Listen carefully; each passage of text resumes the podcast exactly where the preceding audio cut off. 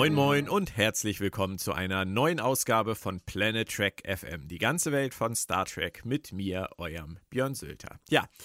Wie ihr gemerkt habt, habt, arbeiten wir uns mit der heutigen Ausgabe 60 immer weiter heran an den aktuellen Stand der Staffel, nachdem wir ja ein bisschen geschwächelt haben einige Wochen. Aber wir sind wieder da. Und nach den Gesprächen mit Torben Kessler zur Episode 3 und mit Claudia Kern zur Nummer 4 geht es heute um die aktuelle Episode Nummer 5, Die Trying oder auch die Bewährungsprobe. Eingeladen habe ich mir dazu den Autor und Literaturübersetzer Christian Humberg. Moin Christian.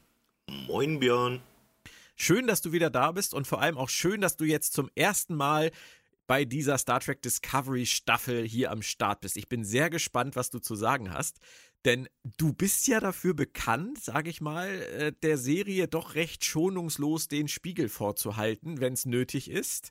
Und es ist häufig nötig gewesen in der Vergangenheit. Äh, du hast sogar irgendwann schon mal in diesem Podcast bekundet, ähm, dass es für dich gar nicht schlimm wäre, wenn es jetzt nicht mehr entsetzlich viele Staffeln gäbe. Ähm, das hat dann doch, glaube ich, für den einen oder anderen Aufschrei gesorgt, gerade bei äh, Fans, die die Serie wirklich gerne mögen. Aber du hast ja auch immer Gründe dafür. Und ich vermute, die ersten beiden Jahre haben ziemlich viel dazu beigetragen, dass du zu dieser Analyse gekommen bist, oder? Die haben dich runtergezogen. Ein Stück weit schon, zumindest wenn man bedenkt, dass sie Star Trek sein wollten. Ähm, ich gebe offen zu, wäre dieser Markenname nicht auf diesem Produkt drauf gewesen, hätte ich die Serie in den ersten zwei Jahren nicht bis zum Ende geguckt. Das mal mit Sicherheit. Dafür gibt es dafür gibt's einfach zu viel gutes Fernsehen draußen und Star Trek Discovery war kein gutes Fernsehen, sondern Fernsehen. Okay, ist mal eine harte Ansage, aber trotzdem hast du dich ja offensichtlich vor äh, etwas mehr als fünf Wochen hingesetzt und hast angefangen, die dritte Staffel zu gucken und bist bis jetzt auch am Ball geblieben. Darüber freue ich mich natürlich, deswegen können wir überhaupt nur drüber sprechen. Es gab ja zum Auftakt der dritten Staffel mal wieder so einen verkappten Zweiteiler. Ähm, in der ersten Folge haben wir Michael Burnham gesehen, was sie nach dem Sprung in die Zukunft gemacht hat und in der zweiten Folge die Discovery Crew, was sie nach dem Sprung Absprung und dem Absturz so getrieben hat. Ähm, was hast du für ein Gefühl gehabt bei diesem Auftakt? Er hat mir erstaunlich gut gefallen. Ich will nicht sagen, dass es das grandioseste aller Zeiten war, aber er hat mir besser gefallen, als ich nach dem Zeitsprungende, was sie bei Sequest DSV geklaut haben, der vorherigen Staffel befürchtet hatte. Ich muss allerdings dazu sagen, mir haben die Staffelauftakte der Jahre 1 und 2 ebenfalls relativ gut gefallen und im Laufe der jeweiligen Staffeln wurde die Serie dann mitunter unerträglich schlecht. Deswegen will ich nicht ausschließen, dass Jahr 3 auch diese Wendung noch hinbekommt. Was empfandest du denn positiv? War es die Optik? Hat sich Island so sehr gelohnt? Oder war es die, die Handlung? Waren es die Figuren? Was hat dich mitgenommen an den ersten zwei Folgen? Also Island war eine verschenkte Chance meines Erachtens. Da hätte man optisch viel mehr rausholen können als nur ein paar Hintergründe, die mal anders aussehen als die Kiesgrube hinter dem Paramount Studio Gelände. Aber die wäre genauso gut gegangen und deutlich günstiger gewesen. Äh, was mir ganz gut gefallen hat, war die ruhigere Erzählweise. Es war weniger hektisch als in den vorherigen Jahren. Es war ein Stück weit mehr figurenbezogenes Erzählen, auch wenn wir da Abzüge in der B-Note machen müssen. Und es war einfach ein Stück weit auch dreckiger vom Gefühl her als vorher. Also man merkt schon, dass dieser Versuch, sich vom Kanon freizuschwimmen, was war, was der Serie erstmal gut tut. Aber sie haben sich schon auch recht einfach gemacht, oder? Also sie springen jetzt nochmal 930 Jahre in die Zukunft, sind jetzt inzwischen so weit weg von unserer Zeit wie keine andere Star Trek-Serie. Und als erstes erleben wir ähm, Michael Burnham mit einem neuen Kumpel, wie du halt so schön sagtest, in der Kiesgrube und danach dann Saru und Tilly ähm, in der Spelunke, die in jedem normalen Western halt auch vorkommt und dort wird dann eine halbe Stunde über Gott und die Welt diskutiert. Das ist zwar sehr trackig, aber das ist auch sehr, ich will nicht, ich will nicht das böse Wort generisch sagen, aber ähm, äh, es ist jetzt nicht gerade der große Sprung inhaltlich. Nein, nein, auf keinen Fall. Es ist nicht innovativ, es ist nur besser als vorher. Es ist jetzt auf einem würde ich sagen, auf einem Standard-Level angekommen. Und verglichen mit dem, was wir vorher hatten, ist das schon mal ein Segen. Ja. Ja, ich empfand es auch tatsächlich als angenehm, dass sie es so ein bisschen beruhigt haben. Obwohl es natürlich, beruhigt ist natürlich relativ. Also gerade die erste Folge hatte ja auch ein echt starkes Star Wars oder Marvel-Flair. Ähm, da war ja eigentlich nichts mit Ruhe. Da waren ja wilde Verfolgungsjagden und Hin- und Hergebieme und so weiter. Ähm, ja, aber nur eine. Und äh, das ist das Ding. Wir blieben in einer Geschichte. Es liefen nicht fünf verschiedene Krisenherde parallel. Ist dir eigentlich aufgefallen, dass die in, in einer Szene auf Island im Hintergrund äh, aus Versehen zwei Touristen gefilmt haben? Nee. musst, du mal, musst du mal bei Twitter in meinem Verlauf tatsächlich gucken. Ich habe da irgendwann dann mal spekuliert, dass es sich bei der Person mit dieser blauen Jacke vielleicht um Benjamin Stöwe handeln könnte. Der war nämlich mit der ZDF Morgenmagazin Wettertour zur gleichen Zeit, wo da gedreht wurde, auch auf Island. Ähm, er hat es weder bestätigt noch äh, komplett verneint. Es bleibt spannend, ob der deutsche Kalver vielleicht onscreen zu sehen war. Auf jeden Fall ist es Tilly in Nahaufnahme und im Hintergrund irgendwo in dieser Kiesgrube laufen halt zwei Leute rum, die definitiv nicht dahin gehören hören. Wenn ich Benjamin Stöwe wäre, würde ich bis ans Ende meiner Tage behaupten, ich wäre es gewesen. Es kann ja niemand widerlegen. da ist absolut was dran. Wahrscheinlich ist das jetzt aber auch schon so äh, übergegangen in das, in das kollektive Tracky-Wissen, dass äh, man jetzt ab sofort angesprochen wird. Wusstest du, dass der Stöwe in Discovery zu sehen war? Und er denkt genau, sich einfach steht, steht das schon auf Memory Alpha? nee, aber könnte man ja mal nachtragen. Vielleicht bleibt es einfach drin. Okay, ähm, wie fandest du den neuen äh, Charakter, den Book? Ja, okay, eigentlich nicht, nicht unsympathisch. Die Katze ist ein bisschen drüber, finde ich. Also von mir aus, aber ich verstehe. Sie ist eine Königin, Herr Humberg. Ja, aber er, er, er, wirkt nicht wie ein Typ, der so eine Katze darum liegen hätte. Die ist da, damit der Zuschauer sagt, oh, eine Katze. Oder, oder ähm, sie ist ein, ein Shapeshifter. Bitte? Oder sie ist ein Shapeshifter. Kann natürlich auch sein. Vielleicht ist es Odo, man weiß es nicht. Ah, auch möglich. Aber ah, wir werden sehen. Ähm, auf jeden Fall wurde ja auch in den ersten zwei Folgen schon das große Staffelthema ähm, aufgebracht, das diesmal nicht lautet Klingonenkrieg oder Spiegeluniversum oder Roter Engel, sieben Signale, sondern der Brand. Auf Englisch The Burn. Lass uns das mal gleich aus dem Weg räumen. The Burn, Burn, Ham. Ist da was dran?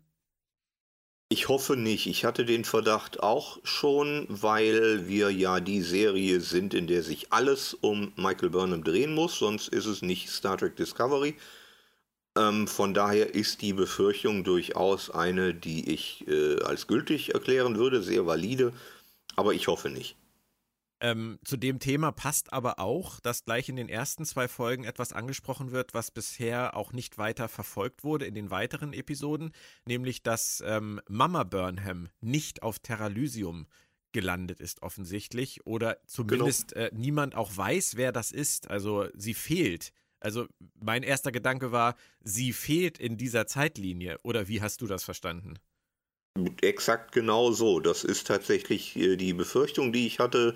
Äh, Mama Burnham ist quasi der Verursacher des Burns und äh, Michael Burnham muss die Welt wieder retten, die Mama kaputt gemacht hat. Aber ich hoffe inständig bei allen Propheten, die es gibt, dass es nicht so ist, denn es wäre furchtbar. Das ist tatsächlich ein Fall, wo, wo wir äh, uns zu schlechte Fanfiction zusammen fabulieren, die niemand umsetzen sollte. Hoffentlich auch niemand umgesetzt hat. Ja, aber zu schlechte Fanfiction ist quasi die Kernkompetenz der ersten zwei Jahre Star Trek Discovery gewesen, von daher trauen wir es der Serie zu.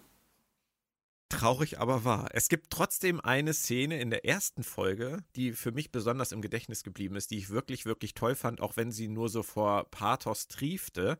Und zwar war das die verlassene Station der Sternenflotte, auf der jemand wartet, dass irgendwann jemand kommen möge. Es ist in dem Fall leider Michael Burnham, der alles retten würde. Jemand, der aufgrund äh, dessen, was sein Vater vorher schon gemacht hat, sich dahingesetzt hat und gesagt hat, ich halte diese Werte hoch, denn irgendwann gibt es Hoffnung. Also ich weiß, es ist hart und es ist, es ist weit über alles hinaus und ich musste an Kevin Costners Postman denken, wo irgendjemand irgendwann sagt, äh, du spendest ähm, Hoffnung wie jemand, der Bonbons aus seiner Tasche verteilt und ich nur gedacht habe, oh Gott, ich muss sterben bei diesem Dialog. Aber so ist es doch im Prinzip. Es ist doch, das ist doch trackig, oder?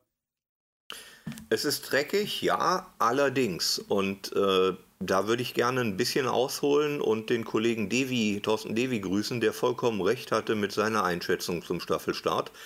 Alles, was Föderation betrifft und Föderation als Ziel, das zu erreichen ist, ist im Kontext dieser neuen Staffel, dieser neuen Zeit in der Star Trek Timeline eine bloße Behauptung. Niemand zeitgenössisches aus diesem Jahr würde sagen, dass die Föderation das ist, was wir brauchen. Das ist für die 700 Jahre her, vielleicht ein bisschen weniger, keine Ahnung. Auf jeden Fall Mittelalter. Früheste Frühgeschichte. Das ist genauso, als würdest du jetzt nach London gehen und sagen, was soll das denn hier? Wo sind denn die ganzen Franzosen? Ähm, Unsinn. Völliger Unsinn. Zumal uns die Serie, ich rede jetzt von Staffel 3, bislang den Beweis schuldig bleibt, dass diese neue Zeit dringend eine Föderation braucht. Wir haben das große Problem, unter dem die Menschen oder die Wesen in dieser Zeit leben, noch gar nicht nennenswert erkannt. Nicht im großen globalen Ganzen. Wir sehen vielleicht kleine Ausflüge auf irgendwelche äh, äh, äh Bergbaustationen oder, oder, oder Marktplätze oder sowas. Aber das bleiben Stichproben. Das ist noch lange nicht der Beweis dafür, dass die Zeit jetzt schlechter ist als früher. Sie ist anders.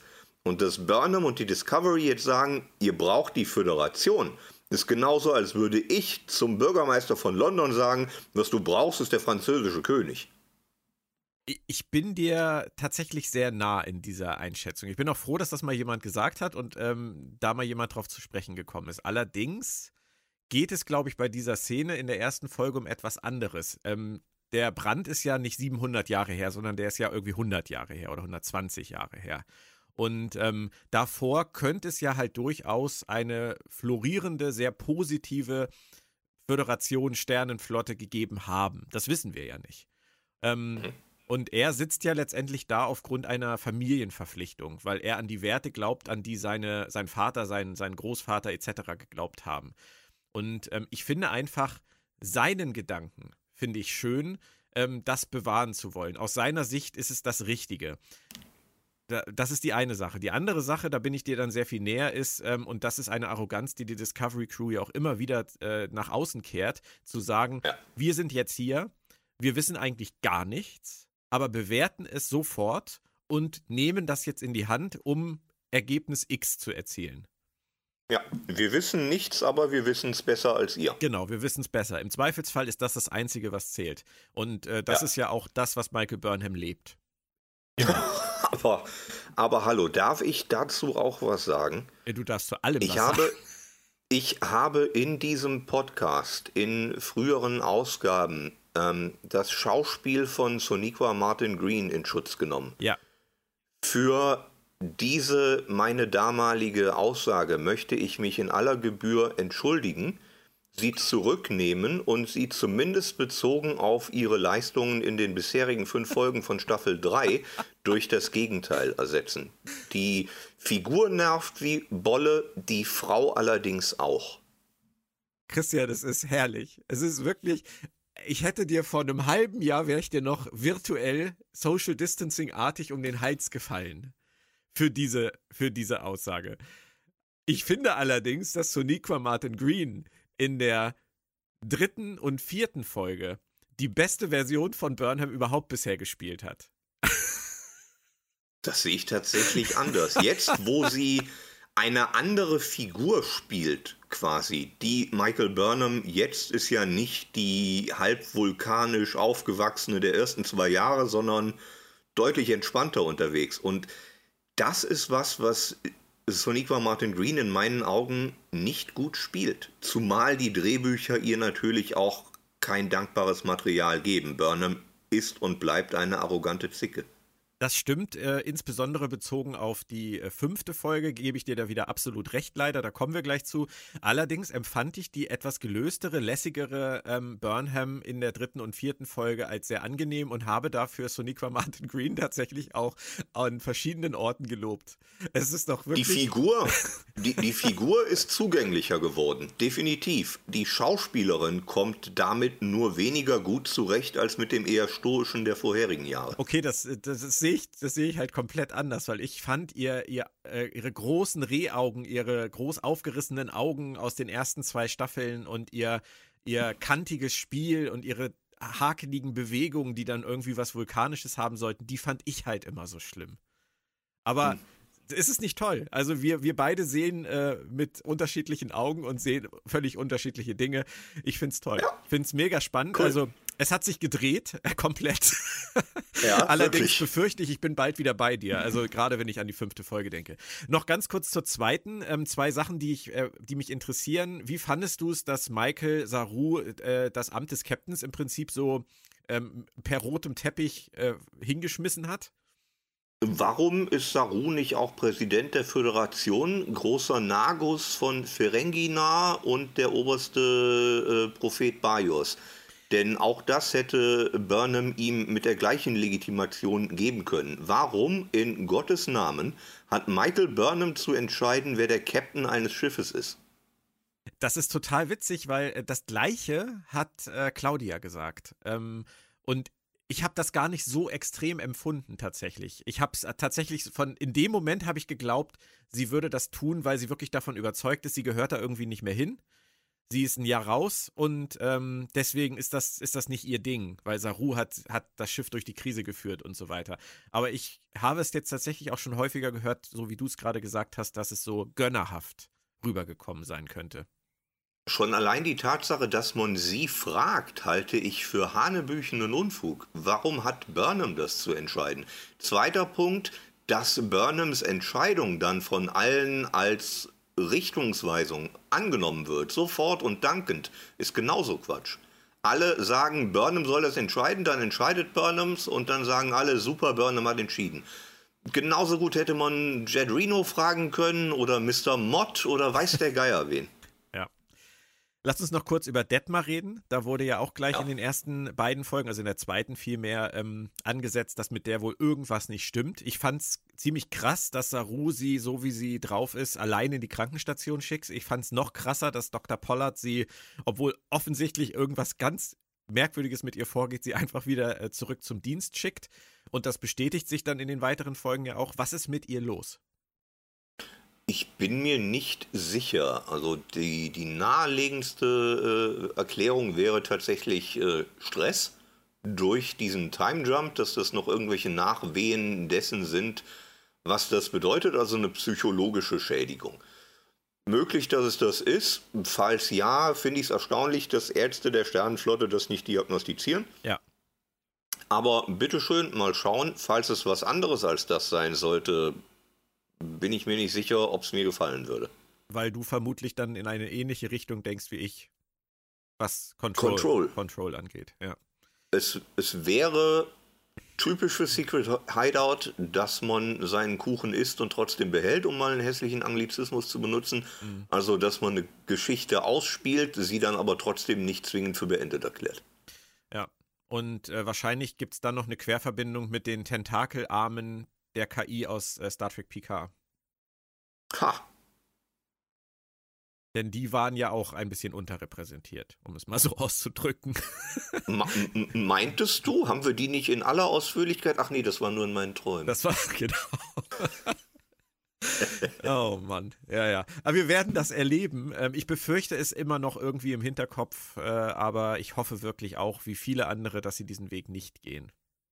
Ich halt, würde es Ihnen zutrauen, aber warten wir mal ab. Ja.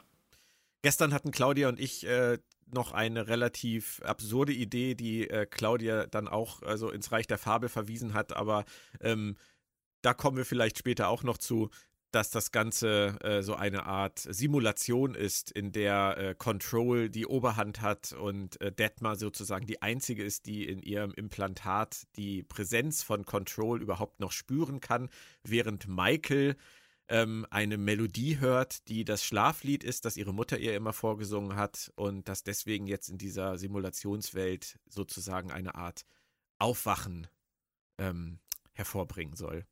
Schlimm, das oder? Das heißt, die, die kompletten bisherigen fünf Episoden und wer weiß, was noch kommt bis zu der großen Auflösung, wären nicht in echt passiert, sondern eine reine Simulation. Das wäre der größte Mindfuck, den sie mit uns machen könnten und ich glaube, das wäre dann auch das Ende.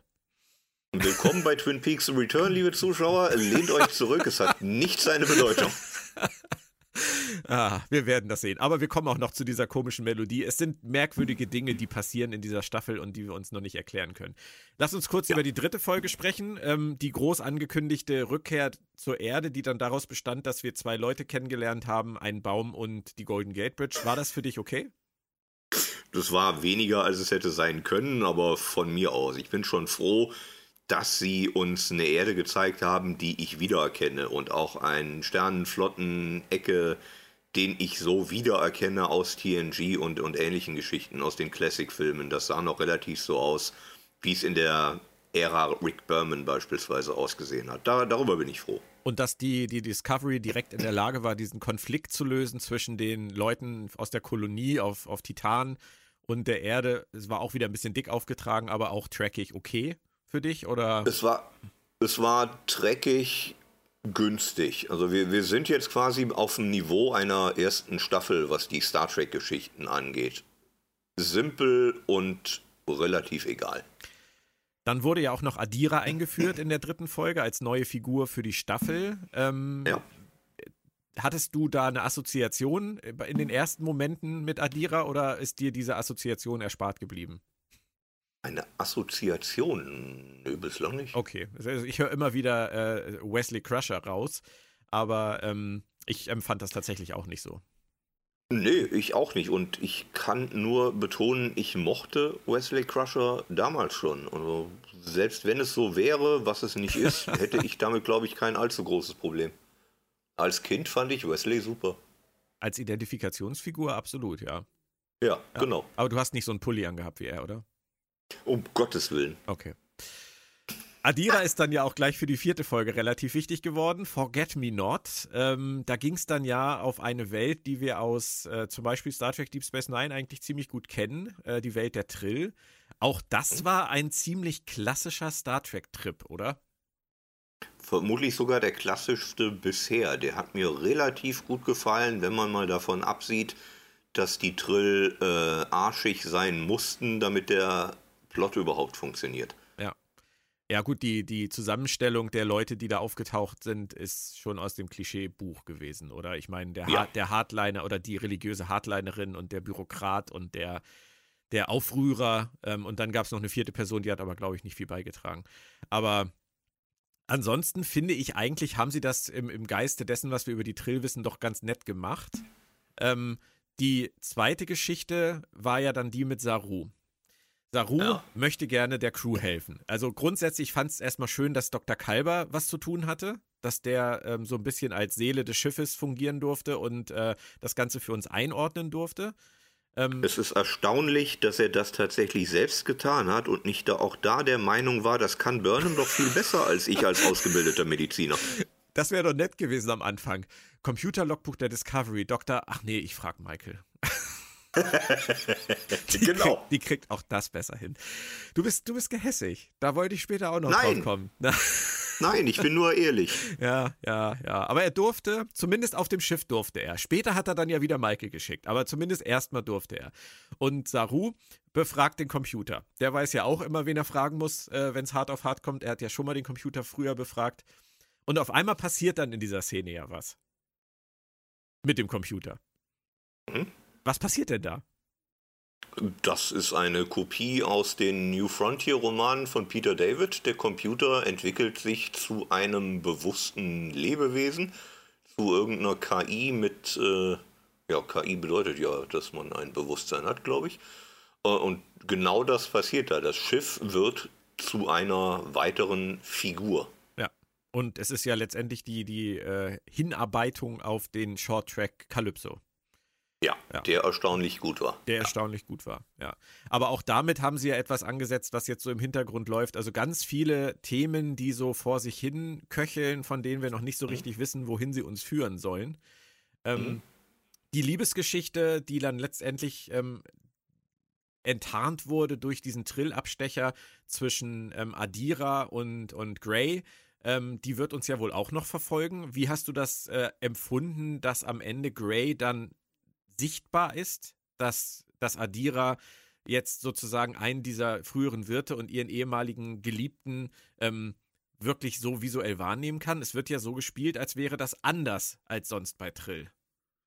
Fand ich tatsächlich spannend, weil ich noch nicht weiß, wo sie damit hinwollen. Ich kann mir aktuell tatsächlich nicht vorstellen, wo das hingeht. Deswegen bin ich sehr neugierig. Ja. Ich vermute, es ist was Besonderes. Es ist vielleicht sogar ein Problem. Und das würde mich freuen, denn das würde es interessant machen.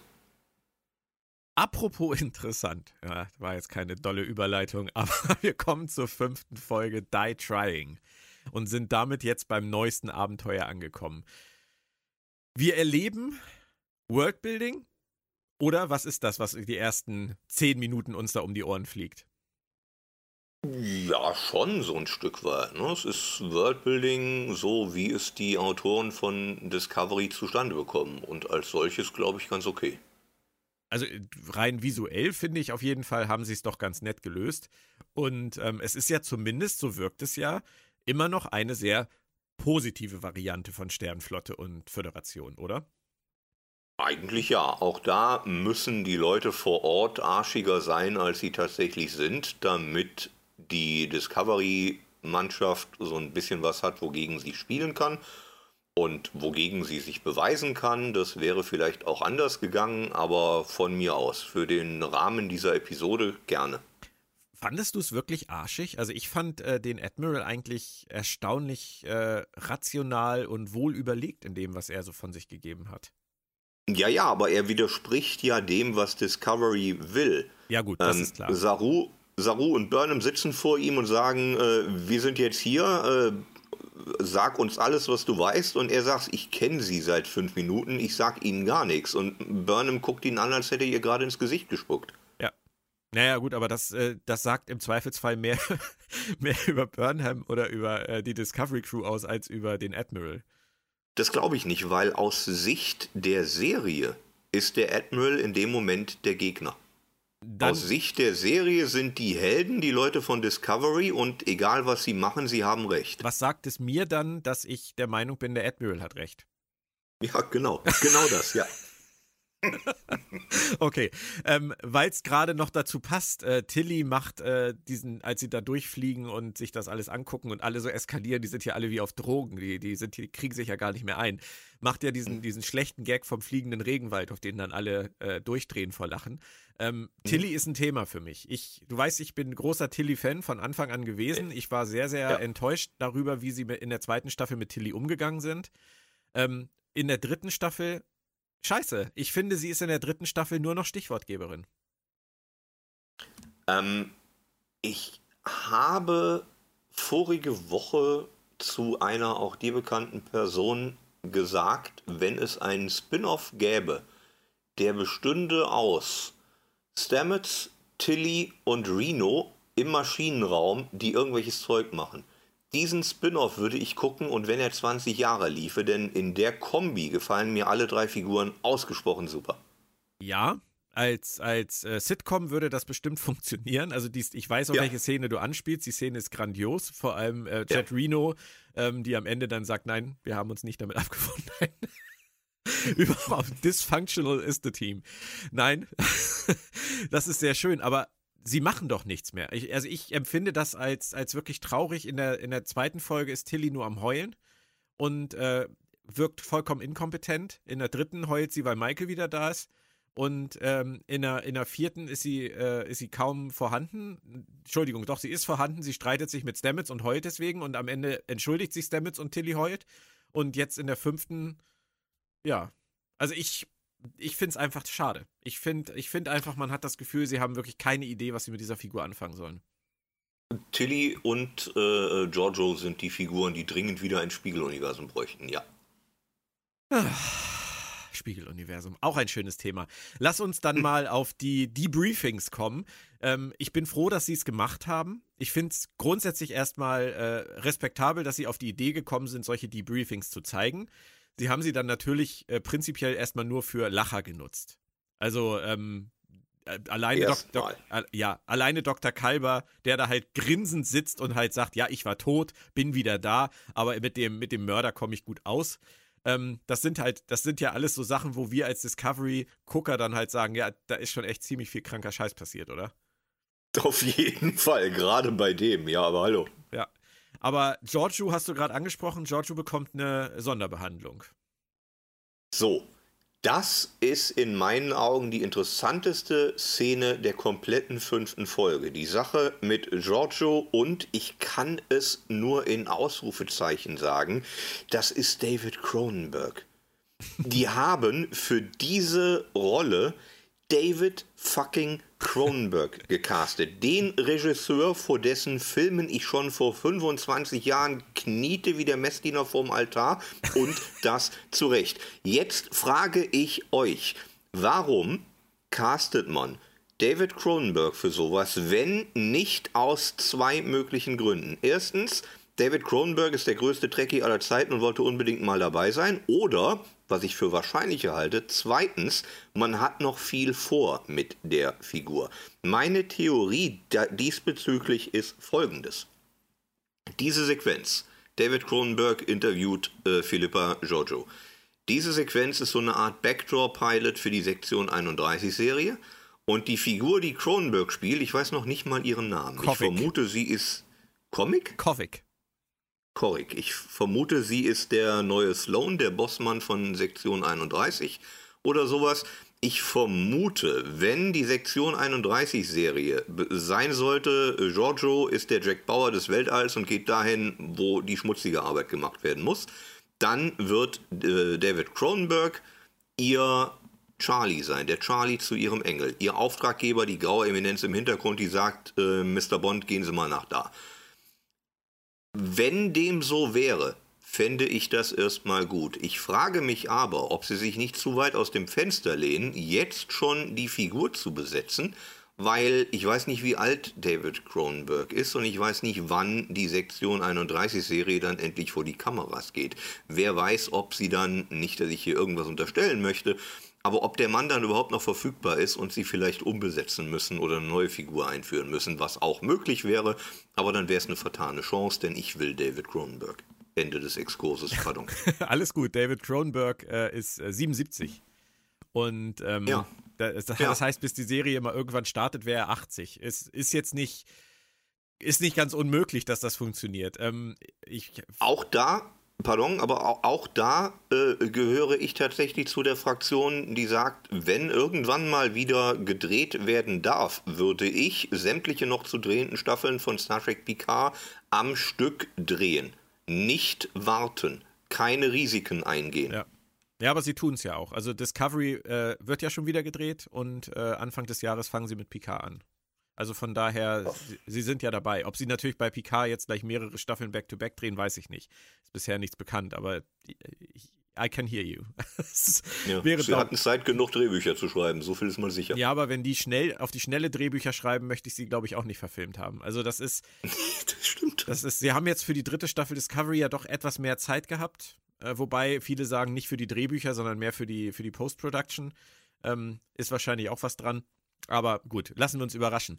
Ich bin bei dir. Ich glaube auch, dass er entweder äh, Head of Section 31 ist oder, äh, was ich auch Wunderbares gelesen habe, er könnte auch aus dem Spiegeluniversum stammen und eine Art Sektion 31 einführen, wieder einführen wollen.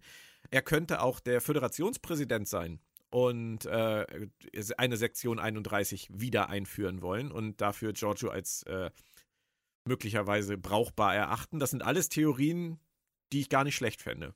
Weil das mit dem, mit dem Spiegeluniversum kann ich tatsächlich nachvollziehen, warum sonst sollte er eine Brille brauchen. Aber auch das ist reine Theorie. Ja, kann auch einfach eine falsche Fährte sein. Aber ähm, er weiß natürlich, und das hat mich ehrlich gesagt sehr verwundert, das kannst du mir jetzt mal erklären, er weiß sehr viel. Ähm, er, er, weiß alles über das Spiegeluniversum, er weiß auch sofort über Giorgio Bescheid, obwohl sie ja eigentlich ja. offiziell ist sie ja nicht Imperatorin Giorgio. Also er, er macht das ja auf, anhand eines Scans, glaube ich, macht er es fest, dass er ähm, aufgrund ihrer, ihrer, äh, ihres Körpers und ihrer, der Zusammensetzung halt sehen kann, dass sie aus dem Spiegeluniversum ist. Das Thema Spiegeluniversum ist eins, das ihm sehr vertraut ist. Den Eindruck hat man besonders, ja. Und auch, dass die Figur Giorgio, die da vor ihm sitzt, ihn interessiert, gerade weil sie für eine äh, Terranerin, wenn das das richtige Wort ist, untypisch ist. Er versteht nicht, warum sie auf Discovery geblieben ist, ohne Discovery zu schlachten, wie er sagt. Und er vermutet, der Grund dafür ist, und wir wissen, es ist so, Michael Burnham. Wie würdest du das denn interpretieren, was da am Ende mit ihr passiert? Ähm, da gibt es ganz konträre Meinungen zu. Sie steht im Gang und guckt sich das Treiben um sich herum an, als wäre sie erstarrt. Ja. Aber sie ist halt auf eine Weise erstarrt, die auch für meine Augen durchaus merkwürdig war. Also ich sag mal, ja. ähm, Michel Jo kann ja, kann ja schauspielern. Es, etwas, ja. Etwas, aber auch etwas mehr als das ähm, es wirkt schon komisch, befremdlich, oder? Ja, ich glaube, das soll's auch. Wir sollen uns fragen, was in dem Moment mit ihr los war. Und die Antwort kann eigentlich nur David Cronenberg lauten. Also gibt es für dich auch die Möglichkeit, dass er irgendwas mit ihr gemacht hat, was bei ihr jetzt sozusagen passiert? Vermutlich. Ich, ich, schätze mal, er hat ihr gerade Videodrome gezeigt und jetzt ist sie geflasht. Nein, ich habe keine Ahnung, was da läuft, aber äh, er hat irgendwas mit ihr vor und das scheint schon begonnen zu haben, ob sie will oder nicht. Und so die ganz simple Erklärung, dass sie einfach nur darüber sinniert hat, ihre Verbindung zu Michael Burnham irgendwie lösen zu müssen oder ob da was dran ist, was er gesagt hat, das ist zu simpel. Ja, ja, definitiv. Dann würde sie nicht im Flur stehen und Löcher in die Luft gucken, sondern in ihrem Quartier sitzen oder in, in, in der Messe sitzen und äh, um sich schlagen, wenn sie jemand beim Nachdenken stört. Das passiert ja hier nicht. Sie steht da wie der abgeschaltete Data. Da läuft Richtig. irgendwas Seltsames. Ja. Schon wieder etwas Seltsames. Ähm, kommen wir noch zu der anderen seltsamen Geschichte, die ich schon angesprochen habe. Ähm, Adira spielt am Ende der vierten Folge, nachdem sie vereinigt wurde, endlich mit ihrem Symbionten, spielt sie diese Melodie. Ähm, und diese Melodie hört Michael während dieser Außenmission, die jetzt in der Folge noch stattfindet, wieder. Er kennt sie sofort wieder und am Ende der Folge sind wir an dem Punkt, dass äh, im Prinzip schon klar ist, ganz viele Leute hören diese Melodie und die haben alle nichts miteinander zu tun. Wie kann das sein? Und das sind die Final Five ja. und äh, die stellen sich am Schluss alle als Zylonen raus ja. und dann kommt äh, Starbuck um die Ecke. Ach nee, falsche Serie. Aber ich finde All Along the Watchtower besser. Also äh, ja, richtig. Nein, aber äh, ist, du würdest schon sagen, sie haben es ein bisschen davon geklaut, aber wo wollen sie hin? Das ist eine sehr äh, gute Frage. Aus dem Stegreif würde ich sagen zu Mama Burnham, weil da wird das Staffelende stattfinden, aber das ist pure Spekulation. Ich weiß es nicht. Ist alles nicht schön, wenn man drüber nachdenkt, muss ich ganz ehrlich nee. sagen. Deswegen bin, bleibe ich vorsichtig. Die vorherigen zwei Staffeln fingen gut an und fuhren dann an die Wand. Staffel 3 kann das theoretisch auch noch. Ähm, es passiert ja noch was in dieser fünften Folge, ähm, abgesehen davon, dass sie die Sternenflotte, die Föderation wieder treffen, debrieft werden und das mit äh, fucking Cronenberg passiert. Ähm, es gibt ja noch eine Mission. Und da muss ich sagen, der Aufhänger für diese Mission, so wie er für mich gewirkt hat, war, ähm, Leute, die tausend Jahre Rückstand haben, kommen in eine Besprechung rein, in der Leute irgendwie wild durcheinander reden und sagen, wir haben große Probleme und haben aber sofort eine Lösung, sofort eine mhm. Idee und sind auch der Meinung, sie können helfen und sind beleidigt, dass man sie nicht sofort lässt. Ist das wieder das typische Geschreibsel der, der Discovery-Autoren? Ich fürchte ja, weil sich alles was passiert, um Michael Burnham drehen muss. Deswegen muss es Michael Burnham sein oder das Team um Michael Burnham, sofern sie dabei ist, das das Problem löst. Und wenn dem nicht so wäre, wäre es nicht Star Trek Discovery. Das ist unglaubwürdig und macht viele Wendungen unplausibel, aber so wird die Geschichte, Serie nun leider geschrieben. In der vierten Folge war sie es, da hast du ja schon angesprochen, auch die dann äh, mitgehen musste mit Adira, obwohl Dr. Ja. Kalber wahrscheinlich viel besser geeignet gewesen wäre. Oder Dr. Pollard. Und die dann auch tatsächlich und die dann auch tatsächlich mit in dieses Becken rein musste, weil Adira das alleine nicht hinbekommen hat. Genau, weil Adira, und das habe das hab ich gestern zu Claudia auch schon gesagt, Adira hätte diese Sache alleine nicht geschafft.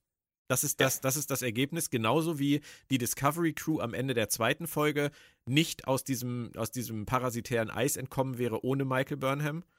Ja. Ähm, ist es jetzt halt in diesem Fall auch wieder gewesen. Und jetzt bei der fünften Folge ist es letztendlich auch wieder so. Ähm, die gehen da auf dieses Schiff. Michael ist die, die mitgeht. Saru ist der, der zurückbleibt. Das ist in bester Picard-Tradition. Captain bleibt halt zurück. Ähm, was sich da auf, abspielt auf diesem Schiff, ähm, war das für dich interessant? Hätte das auch eine eigene Episode ergeben können oder war das letztendlich nur der Actionanteil der, der Folge? Die c Es war der Action, es war der Actionanteil der Folge. Es war auch definitiv nicht mehr äh, Island vom, vom Set her. Es war relativ billige Kulisse, aber geschenkt. Es war egal und die, die, die Idee dieses Schiffs voller Saatgut, was es schon immer gegeben haben soll und wofür man ausgerechnet die Discovery braucht, um sich dran zu erinnern, schwamm drüber, genauso wie äh, die Nan, hieß sie so, bleibt dann an Bord zurück. Meine Güte. Auch das ist eine Figur, die wir nicht kannten, von daher good riddance.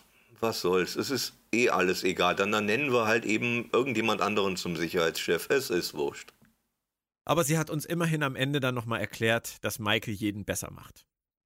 Ja, korrekt. Michael macht jeden besser. Michael kann mit Sicherheit auch besser Carbonara als ich, was ich bezweifle, aber es wird so sein. Und ähm, wenn Michael Burnham hier wäre, würde der Häcksler vor meinem Bürofenster auch schon seit Stunden nicht mehr vor sich hin häckseln und mich bei der Arbeit stören. Ohne Michael Burnham kann ich das nicht ändern, aber mit Michael wäre es sofort passiert. Ich würde aber trotzdem von dir als Autor gerne nochmal wissen.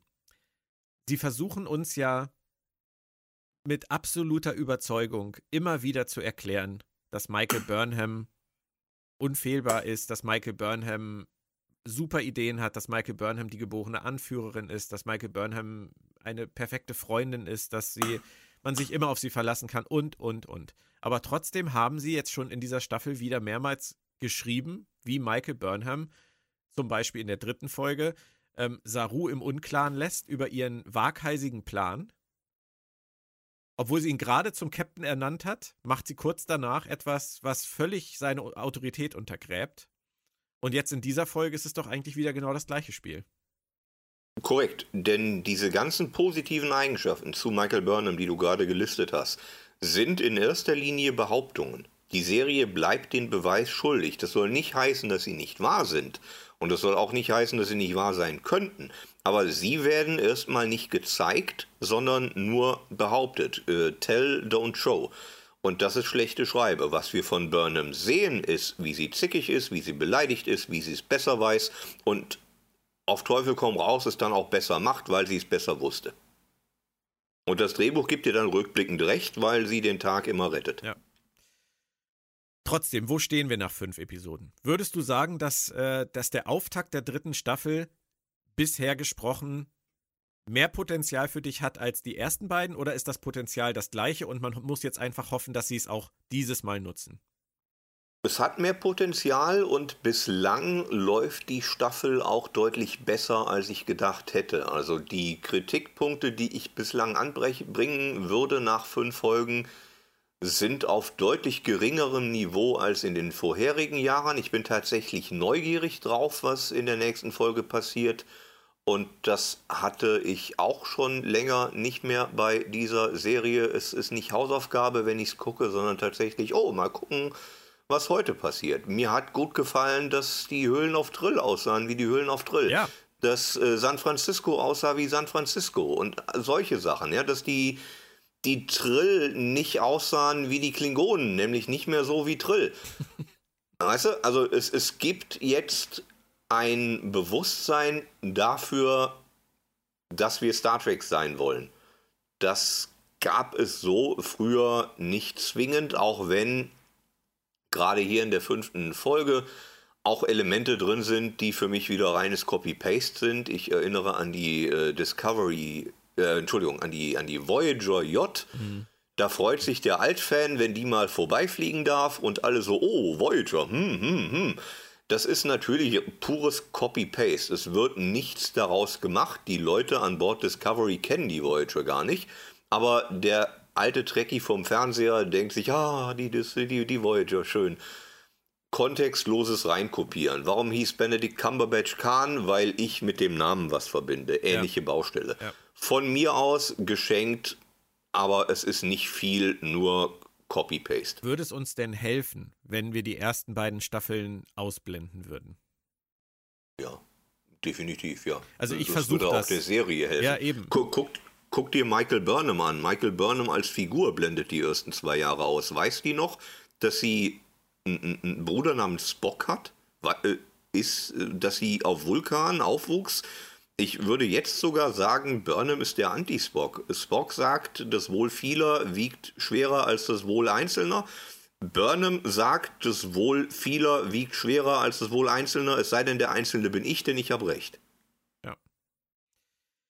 Ich werde es weiterhin versuchen, äh, die Dinge auszublenden, die mir vielleicht immer mal im Weg stehen, wenn ich äh, Bedenken wieder kriege, was die Fortsetzung der Handlung angeht und mich einfach ein bisschen mehr darauf einlassen. Bisher ist tatsächlich meine Einschätzung auch so, dass wir Potenzial haben. Und ich bin auch gespannt. Ja. Ich bin gespannt, was es mit dieser Melodie auf sich hat. Ich möchte Cronenberg wiedersehen. Ich bin gespannt, was es mit Detmar auf sich hat. Ich bin gespannt, was es mit vielen anderen Dingen auf sich hat. Und was ich vor allem spannend finde, und das würde ich auch gerne noch einmal mit dir ansprechen, wir sind doch jetzt an dem Punkt, am Ende der fünften Folge, dass die Discovery wirklich wieder richtig Teil einer Flotte ist, in der sie sozusagen wie die Enterprise früher zu irgendwelchen Missionen geschickt wird. Das ist ja eine ganz andere Gemengelage. Die Discovery war bisher immer so komplett losgelöst und autark, aber gerade jetzt das Ende der Folge sagte doch ganz eindeutig, ich entscheide, wann ihr wohin fliegt. Das könnte eine ganz andere Serie ergeben. Im, Im Grunde ja, es wäre eine deutlich richtigere Serie als das, was Discovery früher gemacht hat. Die Frage ist, ob das langfristig so beibehalten wird. Discovery ist, glaube ich, das coolste Schiff, was diese Föderation momentan hat, durch den Spore Drive. Und mal schauen, ob sie daraus irgendwas machen oder ob wir auch in Zukunft einfach nur zugucken, wie Discovery mehr oder weniger auf freien Stücken irgendwo hinfliegt. Hm. Lassen wir uns überraschen. Auf jeden Fall sind wir jetzt wieder auf dem Laufenden und können uns freuen auf den nächsten Streich am kommenden Freitag. Dann geht es mit der sechsten Episode weiter. Dann haben wir ja schon fast Staffelhalbzeit. Ähm, da kommt dann so langsam der Moment, wo es, oh Gott, ich gucke jetzt schon wieder zurück, wo es früher dann gekippt ist. Aber wir, wir, wollen ja nicht mehr zurückschauen. Vielen Dank, Christian. Es hat sehr viel Spaß gemacht. Ich würde mich freuen, wenn wir ab ich. jetzt wieder regelmäßiger uns äh, vor Mikrofon versammeln würden. Sehr gerne. Äh, ich bin dabei. Danke für die Einladung. Immer wieder gerne. Und die sechste Folge ist dann wahrscheinlich die, in der Mama Burnham auftaucht. Wir hören uns nächste Woche. Bleibt alle bis dahin gesund. Tschö, tschö. Ciao. Sag doch nicht sowas.